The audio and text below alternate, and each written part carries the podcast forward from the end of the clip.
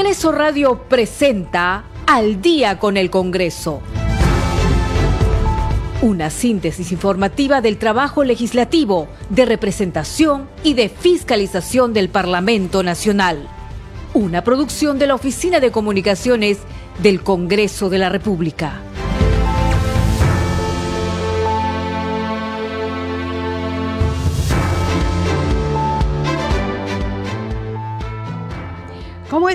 Muy buenas noches. Bienvenidos al programa Al Día con el Congreso. Les saluda Danitza Palomino. Estos son los titulares. La Comisión Permanente otorgó 15 días hábiles a la Subcomisión de Acusaciones Constitucionales para investigar y presentar el informe final de las denuncias constitucionales 268 y 269 contra la vicepresidenta de la República y también ministra de Desarrollo e Inclusión Social, Dina Boluarte. Asimismo, la Comisión Permanente aprobó por mayoría los informes finales que recomiendan el archivamiento de cuatro denuncias constitucionales, entre ellas contra el expresidente Manuel Merino de Lama y los exministros Antero Flores Arauz y Gastón Rodríguez. Hasta el miércoles 6 de julio, los grupos parlamentarios podrán presentar a sus invitados para que participen en el proceso de selección de candidatas o candidatos aptos para la elección del defensor del pueblo.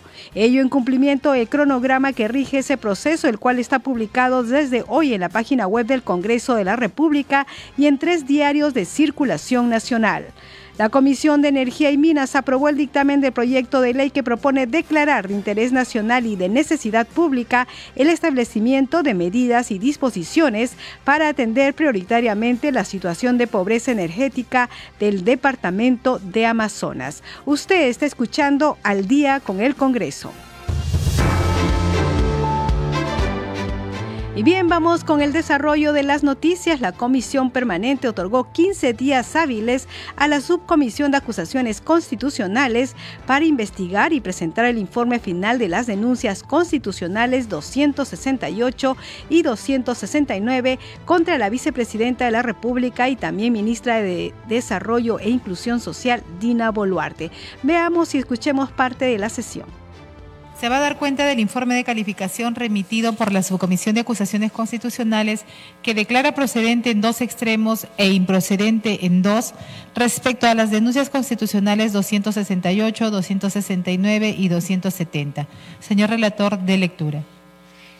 Denuncias constitucionales 268, 269 y 270, formuladas por los congresistas Javier Rommel Padilla Romero, Norma Martina Yarro Lumbreras, Diana Carolina González Delgado, Adriana Josefina Tudela Gutiérrez, Patricia Rosa Chirinos Venegas y por el ciudadano César Ángel Candela Jara, por la que se declara procedente la denuncia constitucional 268, formulada por el congresista de la República Javier Rommel Padilla Romero, contra la ministra de Estado en el despacho de Desarrollo e Inclusión Social, Dina Ercilia Boluarte Segarra, por probable infracción constitucional del artículo 126 de la Constitución Política del Perú.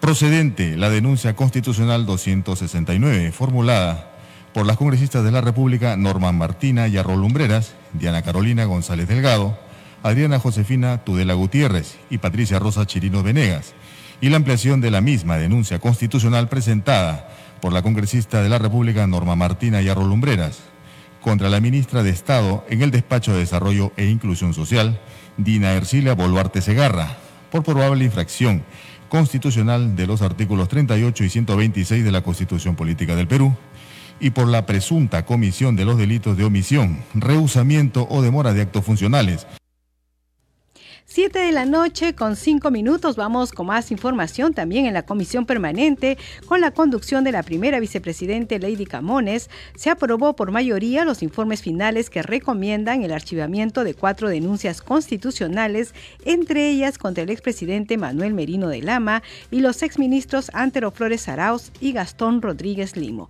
Escuchemos eh, lo que fue la sustentación de este informe. Se va a dar lectura a las conclusiones contenidas en el informe final de la Subcomisión de Acusaciones Constitucionales sobre la denuncia constitucional 132. Señor relator, de lectura.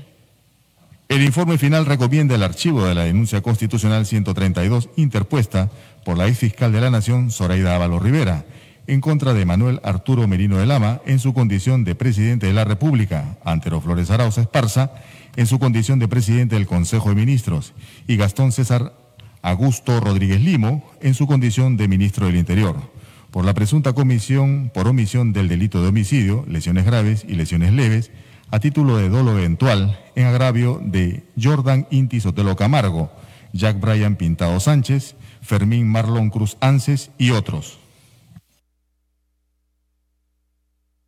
Bien, el parlamentario Edgar Raimundo solicitó una cuestión previa para que el informe retorne a la Subcomisión de Acusaciones Constitucionales para una correcta evaluación de las pruebas remitidas por el Ministerio Público. Escuchemos lo que dijo. El Ministerio Público en su carpeta fiscal 54-2020 en la disposición de formalización de la investigación preparatoria atribuye directamente a los altos mandos de la PNP haber ordenado utilizar a los efectivos policiales municiones prohibidas, perdigones de plomo y canicas de vidrio. Este hecho tampoco ha sido merituado ni valorado en el informe final.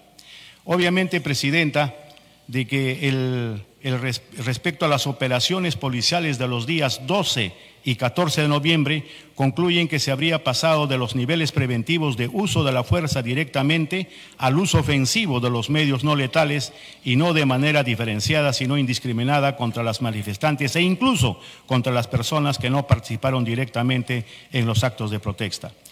Señalo finalmente, presidente, que las pericias existentes en la carpeta fiscal señalan que los perdigones de plomo y las bolas de vidrio endurecido podrían haber sido disparadas con el tipo de escopeta que fue recuperada en, la armería de la Policía Nacional del Perú y una de ellas, la que resulta más específica, concluye, Presidenta, que el perdigón de plomo analizado fue disparado por una escopeta regular formal y no por una, fábrica, y no por una de fabricación artesanal o hechiza, pues no existe en la munición la ranura que deja el tubo galvanizado de una escopeta artesanal.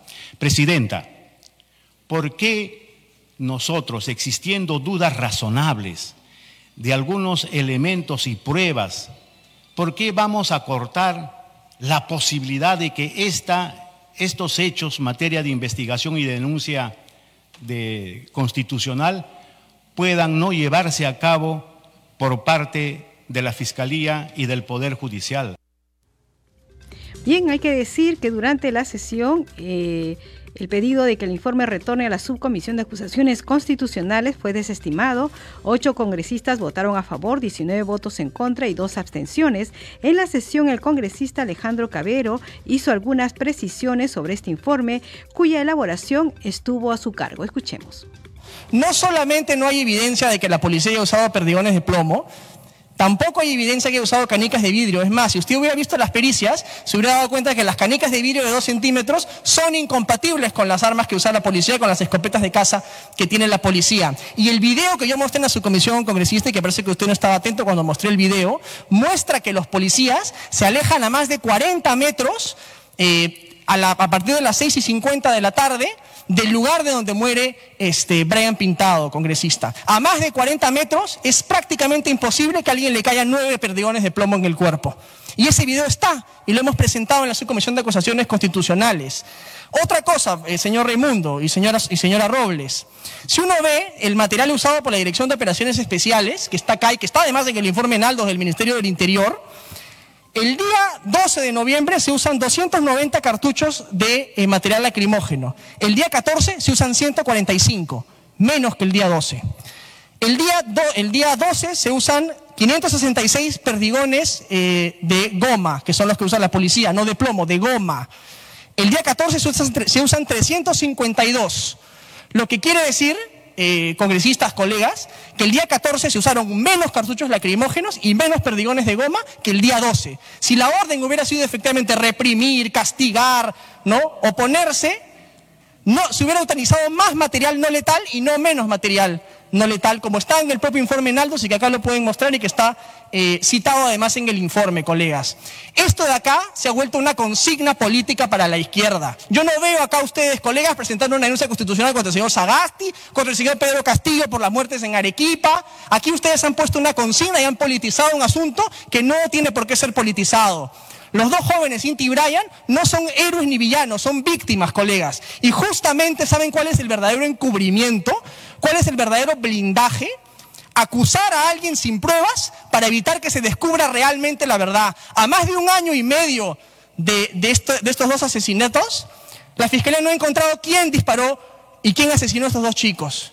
Y no hay evidencia hasta este momento que haya sido la policía. Y hay 11 policías en este momento, colegas, procesados en el Ministerio Público. Y este informe no impide en absoluto que eso continúe, que eso siga. Porque esto no tiene absolutamente nada que ver sobre los 11 policías y sobre los manifestantes que están en este momento procesados en el Ministerio Público. Y eso va a seguir, colegas. Y ojalá que encuentre el Ministerio Público a los responsables de estos asesinatos. El encubrimiento, el blindaje, es acusar a alguien sin pruebas para evitar que se encuentre la verdad, colegas. Esa es la impunidad, ese es el blindaje.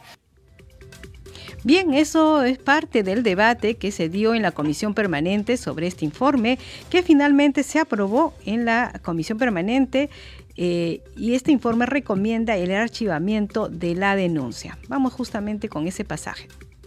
Han votado a favor 22 congresistas, 6 congresistas en contra y una abstención. En consecuencia, ha sido aprobado el informe final de la Subcomisión de Acusaciones Constitucionales en consecuencia, remítase al archivo la denuncia constitucional 132. Señores congresistas, se solicita la dispensa del trámite de aprobación del acta para ejecutar lo acordado en la presente sesión. Si no hay oposición por parte de ningún señor congresista, se dará por aprobada. Ha sido aprobada. Se levanta la sesión. 7 de la noche con 12 minutos. Usted está escuchando al día con el Congreso a través de Radio Nacional y Congreso Radio. Vamos con más información. La Comisión de Transportes y Comunicaciones aprobó por mayoría el proyecto de ley que declara de necesidad pública e interés nacional la construcción preferente del aeropuerto del distrito de Majes en la provincia de Cayoma en el departamento de Arequipa. La construcción del aeropuerto servirá como polo de desarrollo importante que impulsará directamente la agroexportación y el turismo, dinamizando la economía local y de los diferentes sectores productivos. También mejorará la calidad de vida de los pobladores del distrito de Majes e indirectamente el de los pobladores de las distintas provincias de la región Arequipa. Escuchemos parte de la sesión. En el año 2018 se realizaron 3.1 millones de viajes por turismo con destino a la región Arequipa. Las provincias más visitadas fueron Arequipa con un 64.3%, es decir, 1.993.300 personas, Cailloma con un 12.7%, que equivale a, a 393.700 visitantes, Camaná con 7.7%, equivalente a 231.700 personas, e Islay con 7.4%, equivalente a 229.400 personas. Entre otras que juntas acumulan el 7.9%, es decir, aproximadamente 244.900 personas. Del total de viajes realizados, el 14.5%, es decir, 449.500 viajes, casi medio millón de personas, se realizaron vía transporte aéreo. Por otro lado, en el año 2018, según PROM Perú, se registraron 4.198.000 051 arribos de turistas extranjeros, de los cuales el 17%, es decir, 713.668 turistas, tuvieron como destino la ciudad de Arequipa. Por tales consideraciones, la Comisión de Transportes considera importante debatir y aprobar el presente predictamen por el cual se declara de necesidad pública e interés nacional la construcción preferente del aeropuerto en el distrito de Majes, provincia de Cayoma, en el departamento de Arequipa, a fin de mejorar la conectividad aérea con uno de los destinos más requeridos por el turismo nacional y extranjero.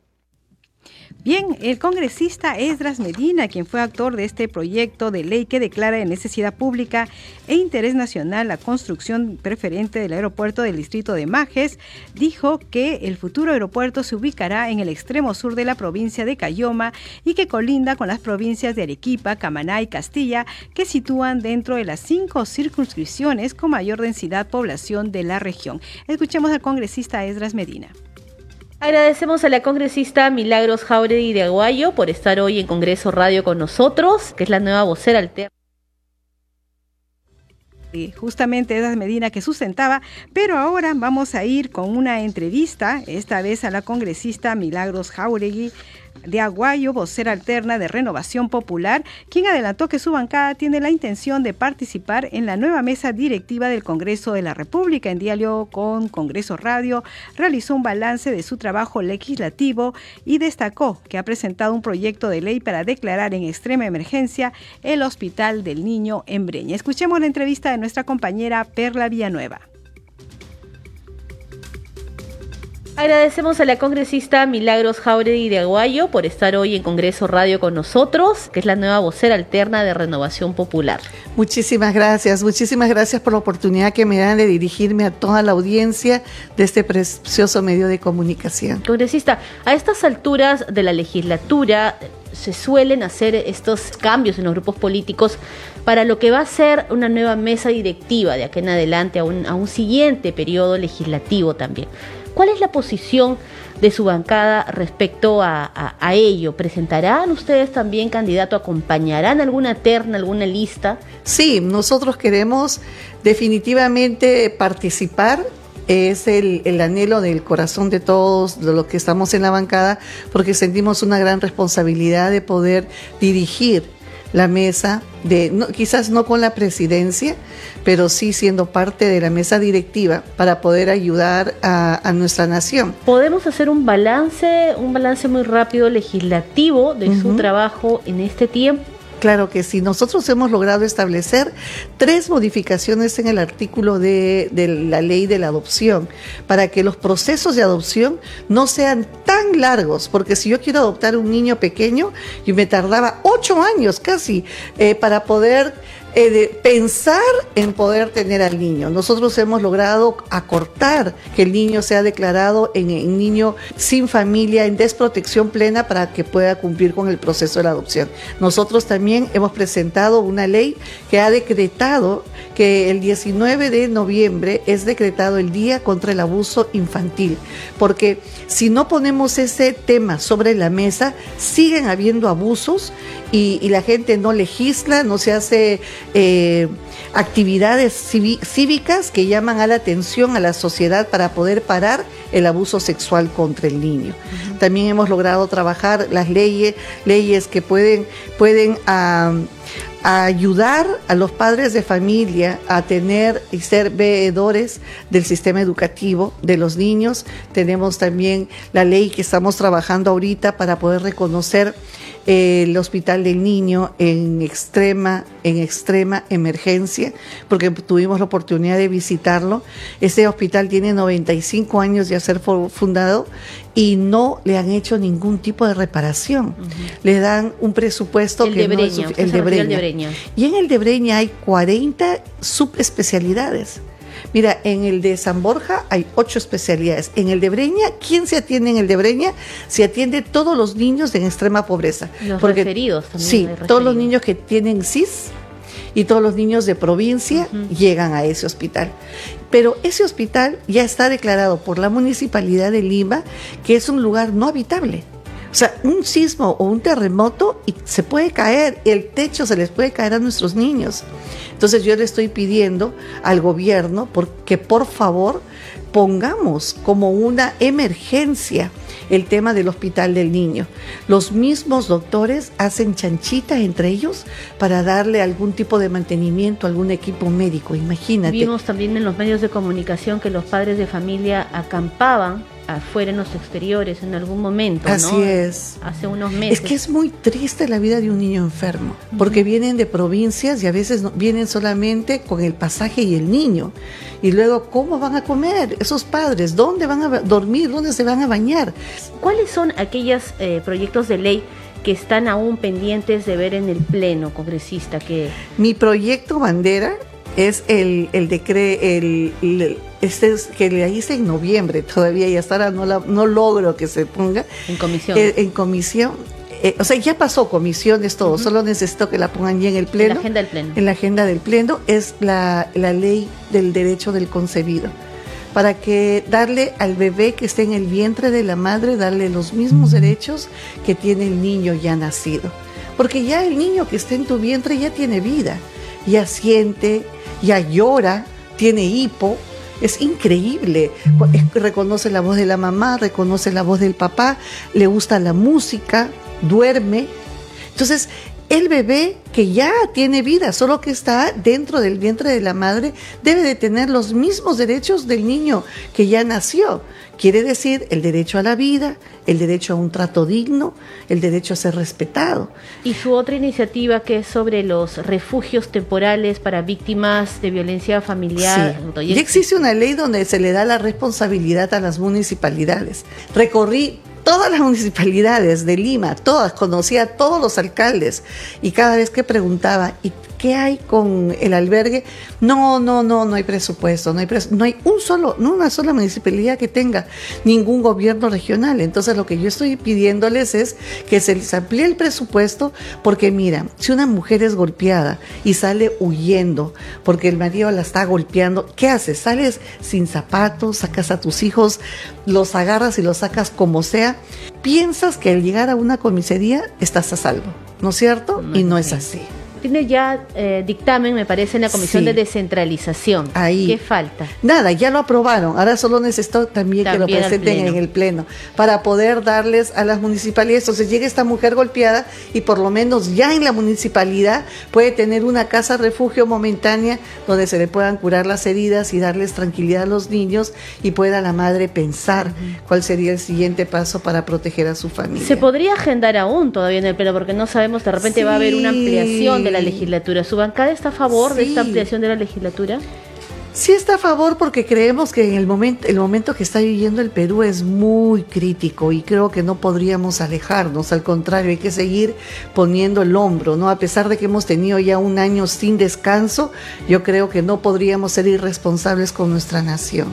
Congresista Milagro Jauregui, muchas gracias por haber estado con nosotros, le agradecemos su tiempo, estuvo con nosotros la vocera alterna de la bancada Renovación Popular.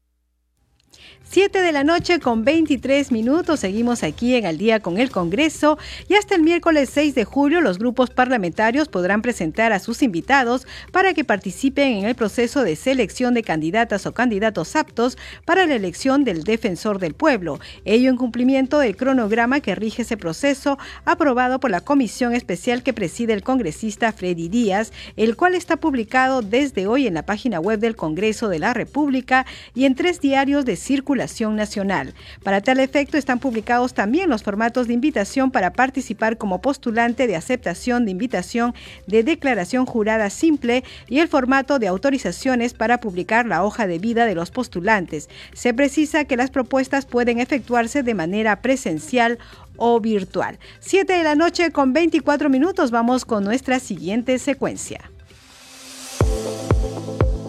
Congreso en redes. A esta hora de la noche tenemos información con nuestra compañera Perla Villanueva. Adelante, Perla. ¿Cómo estás, Danitza? Buenas noches. De inmediato vamos con algunas de las publicaciones en redes sociales a esta hora de la noche. Empezamos con la publicación del Congreso del Perú, hashtag Tu Congreso Informa.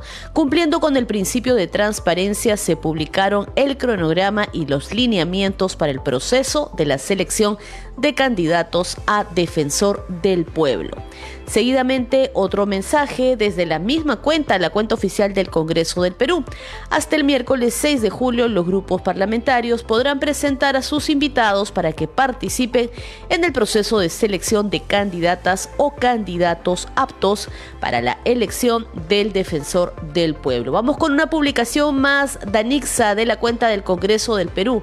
Hablemos de bicameralidad. El debate de la bicameralidad es reciente. La verdad es que son más de 20 años recogiendo propuestas y analizando este tema. Te presentamos el debate de la Comisión de Constitución del día 8 de febrero del 2022 y se adjunta el link para que la ciudadanía pueda acceder a esta sesión y además una publicación en donde se dice que no hubo el suficiente debate, verdad 2, la verdad es que son más de 20 años de debate, la bicameralidad se aborda desde inicios de los años 2000, como podemos ver en el debate de la Comisión de Constitución y Reglamento del día 8 de febrero del 2022, presidida por el parlamentario Henry Peace. Por último, Danitza, la publicación del congresista Juan Carlos Mori. Compromiso cumplido, dice el parlamentario, logramos aprobar el proyecto de ley de mi autoría que autoriza el cambio de contrato CAS-COVID a contrato CAS al personal asistencial y administrativo en el sector salud. Seguiré trabajando por los derechos de nuestro personal de salud en el país, agrega el congresista Juan Carlos Mori. Danitza, hasta aquí algunas de las publicaciones en redes sociales a esta hora de la noche. Seguimos contigo en mesa de conducción. Muchas gracias, Per. Las 7 de la noche con 26 minutos. Hacemos una pausa y regresamos con más información aquí en Al Día con el Congreso a través de Radio Nacional y Congreso Radio.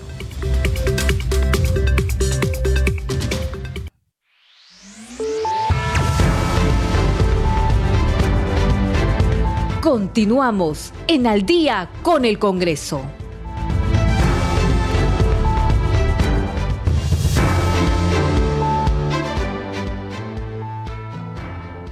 7 de la noche con 30 minutos. Bienvenidos a la segunda media hora del programa Al Día con el Congreso. Los estamos acompañando en los controles Rafael Cifuentes, en la transmisión por Facebook Alberto Casas y en la conducción Danitza Palomino. Vamos con los titulares. La Comisión Permanente otorgó 15 días hábiles a la Subcomisión de Acusaciones Constitucionales para investigar y presentar el informe final de las denuncias constitucionales 268 y 269 contra la vicepresidenta de la República y también ministra de Desarrollo e Inclusión Social, Dina Boluarte. Asimismo, la Comisión Permanente aprobó por mayoría los informes finales que recomiendan el archivamiento de cuatro denuncias constitucionales, entre ellas contra el expresidente Manuel Merino de Lama, y los exministros Antero Flores Arauz y Gastón Rodríguez. Hasta el miércoles 6 de julio, los grupos parlamentarios podrán presentar a sus invitados para que participen en el proceso de selección de candidatas o candidatos aptos para la elección del defensor del pueblo. Ello en cumplimiento del cronograma que rige ese proceso, el cual está publicado desde hoy en la página web del Congreso de la República y en tres diarios de circulación nacional. La Comisión de Energía y Minas aprobó el dictamen del proyecto de ley que propone declarar de interés nacional y de necesidad pública el establecimiento de medidas y disposiciones para atender prioritariamente la situación de pobreza energética del departamento de Amazonas. Usted está escuchando al día con el Congreso. Y bien, vamos con el desarrollo de las noticias. La Subcomisión de Acusaciones Constitucionales que preside la congresista Rocío Torres declaró procedente dos denuncias constitucionales que darán lugar a un plazo de investigación para la elaboración del respectivo informe final. Una de ellas es la denuncia constitucional 021 ex 318 contra los jueces supremos Ángel Romero Díaz, Carmen Cabello Matamala, Carlos Calderón Puertas, José de la Barra Barrera y Mirta Céspedes Cabala por la presunta comisión de los delitos de prevaricato. Votaron a favor 12 congresistas, 0 votos en contra y 3 abstenciones. Sin embargo, el informe de calificación declara improcedente la denuncia constitucional en el extremo de abuso de autoridad autoridad, omisión, rehusamiento o demora de actos funcionales y negativa a administrar justicia y se declara su archivo. Vamos con un pasaje de esta sesión. Conclusión. Por los argumentos expuestos en el análisis que antecede y de conformidad con los literales A y C del artículo 89 del Reglamento del Congreso de la República, la Subcomisión de Acusaciones Constitucionales declara procedente la denuncia constitucional 021 ex 318 formulada por el ciudadano inocente Miguel Vigo Estrada contra los ex jueces supremos de la Sala Civil Transitoria y la Corte Suprema, Ángel Henry Romero Díaz, Carmen Julia Cabello Matamala, Carlos Alberto Calderón Puertas, José Felipe de la Barra Barrera y Denis Mirta Céspedes Cabala, por la presunta comisión del delito de prevaricato previsto en el artículo 418 del Código Penal, e improcedente en el extremo de la presunta comisión de los delitos de abuso de autoridad, omisión, rehusamiento o demora de autos funcionales y negativa de administrar justicia previstos en los artículos 376, 377 y 422 del Código Penal respectivamente, recomendando el archivo de este extremo. Siete de la noche con 34 minutos, la segunda denuncia constitucional declarada procedente es la número 021 ex 318 contra la ex ministra de Desarrollo e Inclusión Social Liliana La Rosa Huerta por presunta infracción constitucional del artículo 126 de la Constitución Política del Perú y por la probable comisión de los delitos de colusión simple y agravada. Según el informe de calificación, se declaró improcedente en los extremos tráfico de influencias, abuso de autoridad, falsedad y se recomienda el archivo en este extremo. Votaron a favor del referido informe 14 parlamentarios, 0 en contra y 2 abstenciones. Veamos también un pasaje de esta sesión. Conclusión. Por los argumentos expuestos en el análisis que antecede y de conformidad con lo establecido en el inciso C del artículo 89 del Reglamento del Congreso de la República, la Subcomisión de Acusaciones Constitucionales declara procedente la denuncia constitucional 024 ex 326 formulada por la ciudadana Mónica Yanet Ríos Torres en su calidad de decana nacional del Colegio Profesionales de Enfermeros del Perú contra la ex ministra de Desarrollo e Inclusión Social Liliana del Carmen La Rosa Huertas por presunta infracción constitucional del artículo 126 de la Constitución Política del Perú y por la presunta comisión de los delitos de colusión simple y agravada, negociación incompatible o aprovechamiento indebido de cargo, usurpación de funciones, y usurpación, tipificados en los artículos 384, 399, 361 y 202 del Código Penal respectivamente, e improcedente en el extremo de la presunta comisión de los delitos de tráfico de influencias, abuso de autoridad y falsedad genérica, tipificados en los artículos 400, 376 y 438 del Código Penal respectivamente, recomendando el archivo de este extremo de la denuncia constitucional. Terminado, presidente. Vamos con más información aquí en Al día con el Congreso, 7 de la noche con 36 minutos. Y la Procuradora General del Estado, María Carujulca Quispe, se presentó ante la Comisión Investigadora sobre presuntas irregularidades y actos de corrupción en contrataciones, adquisiciones de bienes, servicios, medicamentos y contratación de personal realizadas por el Seguro Social de Salud, E-Salud, el MINSA, los gobiernos regionales y locales durante la emergencia sanitaria. La representante del Estado informó sobre el reporte de los casos registrados por la Procuraduría a nivel nacional, los casos emblemáticos identificados y los tipos de delitos cometidos, así como las personas o instituciones involucradas. La Procuradora estuvo acompañada de Javier Pacheco Palacios, procurador especializado en delitos de corrupción. Se informó sobre los casos en trámite relacionados a la atención de denuncias, 471 a nivel nacional, durante la pandemia en diversas regiones del país y los números de investigación realizadas para este caso como la entrega de canastas, entre otros apoyos sociales y económicos. Vamos también con lo que se ha visto el día de ayer en el Pleno del Congreso. Se aprobó que los vehículos usados para el transporte y custodia de dinero y valores deberán ser blindados en salvaguarda de la vida de los trabajadores de ese sector. Así lo establece el proyecto de ley aprobado en el Pleno. Veamos y escuchemos. Los vehículos utilizados para transportar dinero o valores deberán ser blindados de manera obligatoria. El Pleno aprobó el proyecto de ley respectivo que dicta esa medida en salvaguarda de la vida de quienes trabajan en dicha actividad. Se debe precisar que el transporte y custodia de dinero y valores es un servicio de alto riesgo y más aún teniendo en cuenta que los niveles de que los niveles de comisión del delito con armas de fuego han aumentado, lo cual podría poner en riesgo la vida, cuerpo y la salud de el personal de seguridad que desarrolla este servicio. La iniciativa legislativa modifica el artículo 11 del decreto legislativo 1213, incorporando esta obligación. La congresista Norma Yarrow, autora del proyecto, Destacó la importancia de que estas unidades de transporte también estén certificadas por la Superintendencia Nacional de Control de Servicios de Seguridad, Armas, Municiones y Explosivos de Uso Civil, SUCAMEC.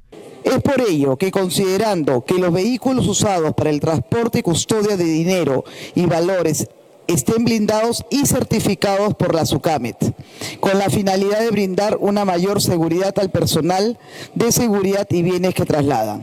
Precisamente el proyecto cuenta con opinión favorable del Ministerio del Interior, SUCAMEC, Superintendencia de Banca y Seguros, entre otros. De esta manera se busca fortalecer la supervisión, fiscalización, regulación y sanción de los servicios de seguridad privada, así como garantizar que la seguridad pueda cumplir con su rol de colaboración a la seguridad ciudadana.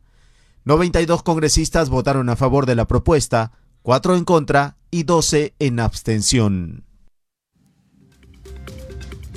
7 de la noche con 39 minutos. Seguimos con más información aquí en Al día con el Congreso a través de Radio Nacional y Congreso Radio. Vamos con más información. La Comisión Investigadora Multipartidaria encargada de determinar posibles responsabilidades políticas, penales y administrativas a que hubiera lugar en torno a las muertes ocurridas durante las protestas ciudadanas iniciadas el 28 de marzo del 2022 que preside el legislador Alejandro Muñante, continúa copiando testimonios que contribuyan a esclarecer esos hechos. Durante la sesión se presentó Eduardo Ceballos Arrunategui, director de la Dirección de Prevención y Gestión de Conflictos Sociales del Ministerio del Interior, quien informó sobre los hechos sucedidos entre las fechas de 28 de marzo hasta el 6 de abril del 2022, el cual tuvo como resultado personas fallecidas y heridas durante el paro nacional de transportistas de carga pesada, agricultores y población en general. El funcionario explicó los antecedentes sociales y gremiales que habrían desencadenado las protestas y afirmó que los reclamos o temas pendientes solicitados por los gremios correspondían dar solución a diversas instituciones del Estado para evitar el conflicto social acaecido. En relación al anunciado paro de transportistas previsto para el próximo 4 de julio, señaló que se viene realizando una serie de reuniones de trabajo interinstitucionales con la finalidad de arribar a soluciones a los diversos reclamos planteados. Vamos con otras informaciones, como ustedes saben, en la Comisión de Constitución se se está debatiendo el tema de la bicameralidad. Justamente el abogado constitucionalista Domingo García Belaunde afirma que la bicameralidad es un modelo de representación parlamentaria que hemos tenido históricamente, que ha funcionado y hoy se reclama como necesario. Escuchemos. Hablemos de bicameralidad. Es simplemente un modelo que hemos tenido históricamente, que ha funcionado y que hoy en día se reclama como necesario porque la unicameralidad es muy estrecha, no recoge toda la población en, lo que se refiere a la representación y paraliza el trabajo, ¿no? Y no crea además la posibilidad de que haya más gente de diversas generaciones, por así decirlo. Eh, la bicameralidad ha sido una constante histórica en el Perú, con dos o tres excepciones pequeñitas, y más bien este, en los últimos años no lo hemos tenido y eso ha ocasionado cierta parálisis del Congreso, una falta de entusiasmo, una falta de representación y una falta de trabajo. ¿no? La bicameralidad es una apuesta a que esto mejore y creo que hay que apostar a ello porque los países que lo tienen han tenido éxito en ese propósito. Participa en hashtag Hablemos de Bicameralidad. 7 de la noche con 42 minutos. Seguimos con más información aquí en Al día con el Congreso y los congresistas Alejandro Aguinaga de Fuerza Popular, María Jauregui de Renovación Popular, Roberto Quiabra de Alianza para el Progreso, Carlos Anderson y Susel Paredes, ambos no agrupados, coincidieron en afirmar que rechazarán la propuesta legal del Poder Ejecutivo por, para penalizar hasta con cuatro años de cárcel la difusión de información reservada en una investigación fiscal. El congresista Guinaga dijo que definitivamente se trata de una ley que tildó mordaza en perjuicio de la prensa libre e independiente, por lo que aseveró que esa propuesta legal no deberá aprobarse en el Congreso de la República. Dijo que en el Perú debe regir plenamente las libertades de expresión y de prensa y contra ambas libertades va dirigida esta propuesta legal. La legisladora María Jauregui De Renovación Popular. Ella comentó que eh, esta anunciada propuesta de ley no debe ser aceptada por el Parlamento porque sería terrible para la vida democrática del país y contra el ciudadano que tiene derecho a conocer los hechos de corrupción. La congresista destacó que nuestro país es una nación libre, por lo que se prueba una ley de esa naturaleza, repetiríamos lo que se advierte en Venezuela o Cuba. El congresista Roberto Quiabra de Alianza para el Progreso también se pronunció en contra de la anunciada proposición legislativa y recordó que las titulares de los poderes judiciales judiciales y del Ministerio Público han fijado su posición de rechazo a este proyecto de ley. Dijo que el derecho de información a la que tiene acceso el ciudadano de a pie también se vería afectado en caso prospere esta iniciativa legal. Por su parte, el congresista Carlos Anderson, de No Agrupados, adelantó su posición en contra respecto a este proyecto de ley porque las libertades de expresión y de prensa son fundamentales para toda persona. Esa futura ley debe ser rechazada de plano, afirmó rotundamente. Y la legisladora Susel Paredes, también no agrupada, coincidió en rechazar cualquier intento legal para amordazar a la prensa y recordó que el caso de los cuellos blancos fue revelado al país gracias al periodismo de investigación, ¿Cuál es el temor? El temor es de aquellos que tienen procesos judiciales. Yo estoy en contra de limitar el libre ejercicio de las libertades de prensa y expresión, señaló la congresista Susel Paredes. Vamos con otras informaciones. La Comisión de Energía y Minas aprobó el dictamen del proyecto de ley 1624 que propone declarar de interés nacional y de necesidad pública el establecimiento de medidas y disposiciones para atender prioritariamente la situación de pobreza energética del departamento de Amazonas. Aquí la sustentación del presidente de la comisión, el congresista Carlos Alba.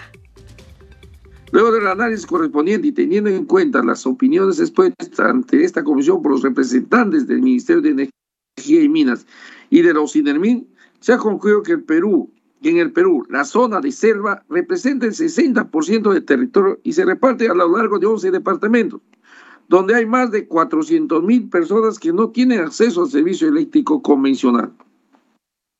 En estos entornos es inviable el acceso a la electrificación convencional mediante redes y en muchos hogares quemaron combustibles fósiles. Queman combustibles fósiles subvencionados para generar electricidad durante algunas horas del día y se usan pilas para linternas, radios, etcétera, que perjudican el medio ambiente el departamento de Amazonas está identificado como frágil a nivel nacional, por lo que situaciones como la falta de electricidad contribuyen a aumentar la condición de vulnerabilidad, vulnerabilidad de su población. La realidad enunciada en el proyecto de ley por el congresista Segundo Montalvo Cubas es innegable y de profundo contenido social y humano, por lo que la Comisión de Energía y Minas no puede estar indiferente ante la escasez energética en el departamento de Amazonas. Bien, y el autor de la iniciativa, el congresista Segundo Montalvo, subrayó que el objetivo es contar con una matriz energética diversificada con énfasis en las fuentes renovables y abastecimiento energético competitivo, acceso universal al suministro energético y reducir la pobreza energética. Entiéndase por pobreza energética aquella situación que sufren los hogares que no pueden acceder a los servicios energéticos básicos y suficientes que les permita satisfacer sus necesidades domésticas, obligándoles a destinar una parte importante de sus ingresos para enfrentar el gasto que demanda del consumo energético de sus viviendas o también tener que recurrir al uso de materiales nocivos para la salud, nuestra actual política energética nacional del Perú 2010-2040. Los lineamientos de la política se debe actualizar los lineamientos referentes a la pobreza energética de la siguiente manera, colegas congresistas. El objetivo 1, contar con una matriz energética diversificada, con énfasis en las fuentes renovables y la eficiencia energética Objetivo 2. Contar con un abastecimiento energético competitivo. Objetivo 3. Acceso universal al suministro energético. Y agregar el objetivo 4. Reducir la pobreza energética. Señores, los lineamientos de la política subsidiar de manera temporal, oportuna y focalizada el costo de la energía en los segmentos poblacionales de bajos ingresos. Reducir los costos en energía para las familias vulnerables. Siete de la noche con 48 minutos es hora de dar pase a la entrevista de nuestro compañero Ricardo, Ricardo Alba a la congresista Carol Paredes. Veamos y escuchemos.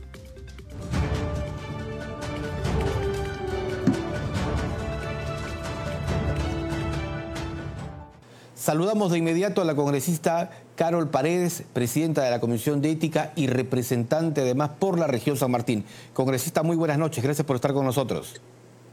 Muy buenas noches, gracias por la invitación. Bueno, antes de ir a la Comisión de Ética, porque usted preside este grupo de trabajo, me gustaría tocar el tema del bullying, porque lamentablemente los casos han crecido enormemente y usted tiene experiencia no solo como docente, sino además también por el tema intercultural. ¿Qué nos puede decir cómo enfrentar este tema que lamentablemente es más complejo en nuestra sociedad?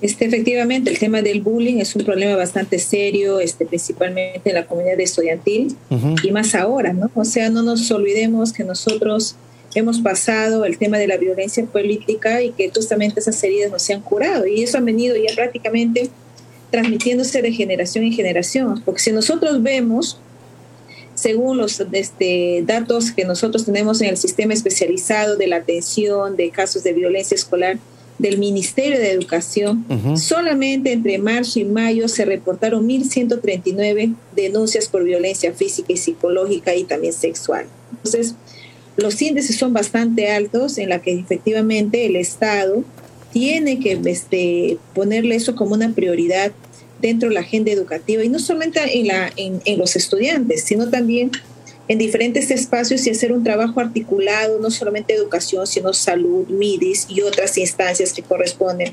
Porque nosotros sabemos que el tema del bullying también, no nos olvidemos también que producto de la violencia política ha habido una alta migración a ciudades grandes, por ejemplo, como Lima, ¿no?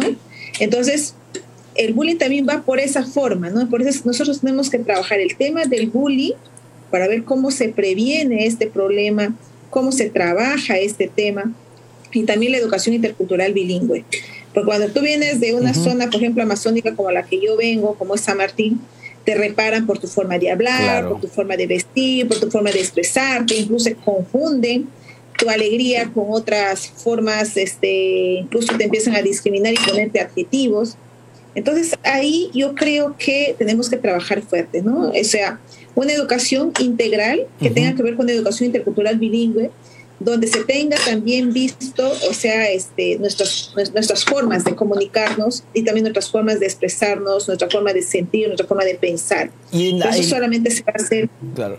Sí, te escucho. En la actualidad, el sistema educativo que, digamos, rige en el país, en las diferentes regiones, facilita justamente disminuir esta, estos casos de bullying, por ejemplo, usted como lo dice, sobre todo cuando mucha gente cruza de una región a otra y están ahí los, digamos, la forma de hablar, de expresarse, ¿estamos preparados para ello? ¿Nuestra educación contempla ese tema?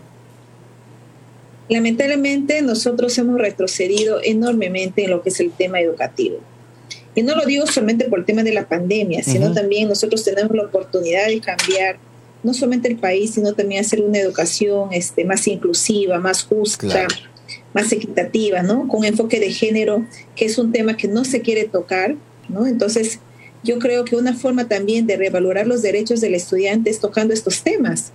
Pero sin embargo, nosotros vemos que algunos les genera un cosquilleo este, no favorable, sino desfavorable cuando se habla de estos temas, pero que justamente son temas delicados y que son parte justamente, o que de una u otra manera, como no son tocados, y además no se trabaja el tema de la prevención, y no solamente es trabajar a nivel de estudiantes, profesores o administrativos, sino también es trabajar a nivel de este, pares de familia, también los medios de comunicación y la sociedad civil. O sea, es una tarea de todos.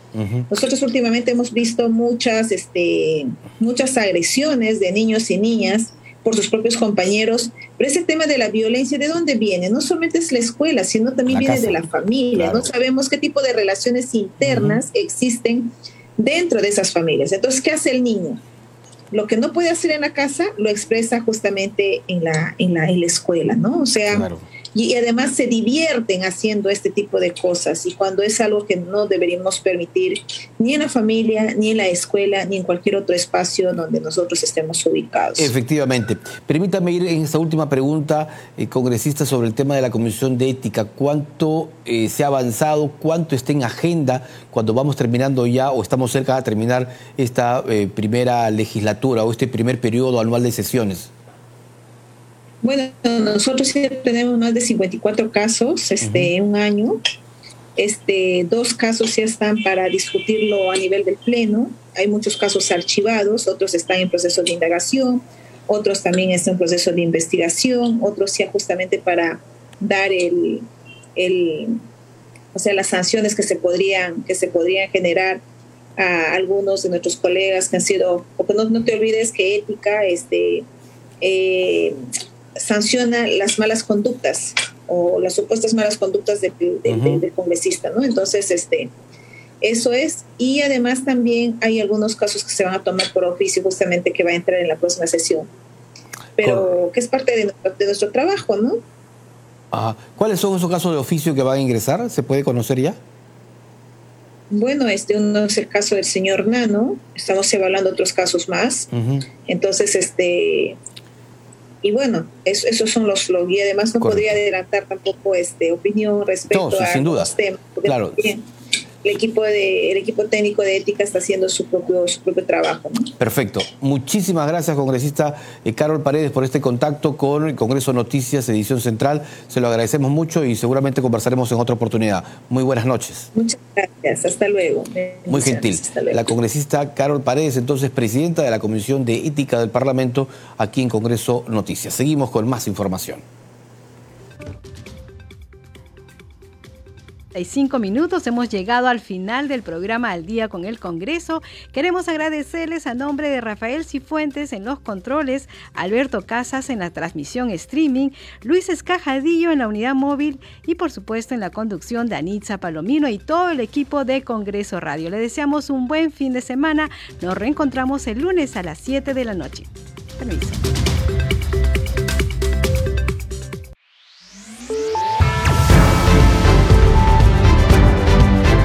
Congreso Radio presentó Al día con el Congreso. Una síntesis informativa del trabajo legislativo, de representación y de fiscalización del Parlamento Nacional. Una producción de la Oficina de Comunicaciones del Congreso de la República.